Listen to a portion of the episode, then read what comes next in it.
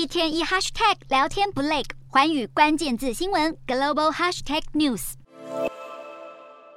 究竟民主党守不守得住参众两院，全美屏息以待。不过，就连民主党人都承认局势不太妙。七号的最新民调显示，总统拜登的支持度只剩百分之三十九。不少选情激烈的民主党候选人甚至因此不愿跟拜登同台。拜登自己也在投票前夕承认，往后要治理国家恐怕更艰难。就算拜登没有被直接印在选票上，但他接下来的两年任期怎么走，就看这次其中大选结果。首先，能否顺利推行优先施政项目，就是个大问号。如果民主党这次缴出糟糕成绩，这个月就要年满八十岁的拜登，怕是也很难说服党内跟全美民众，他能连任二零二四总统大位。再来，还有共和党扬言的大规模调查，拜登家族，尤其是已经被司法部调查的拜登儿子杭特，现在都是箭靶。民主党如果连参院也失守，拜登就难以再提名联邦法官。就算最高法院出现空缺，他的提名人选也可能无法被参院确认。前总统欧巴马和川普都有自己一群死忠粉丝，能够帮助度过其中选举的挑战。相比之下，拜登没有这种粉丝群。面对各界现在预言红色浪潮恐怕席卷参众两院，拜登似乎也在为最糟情况做好准备。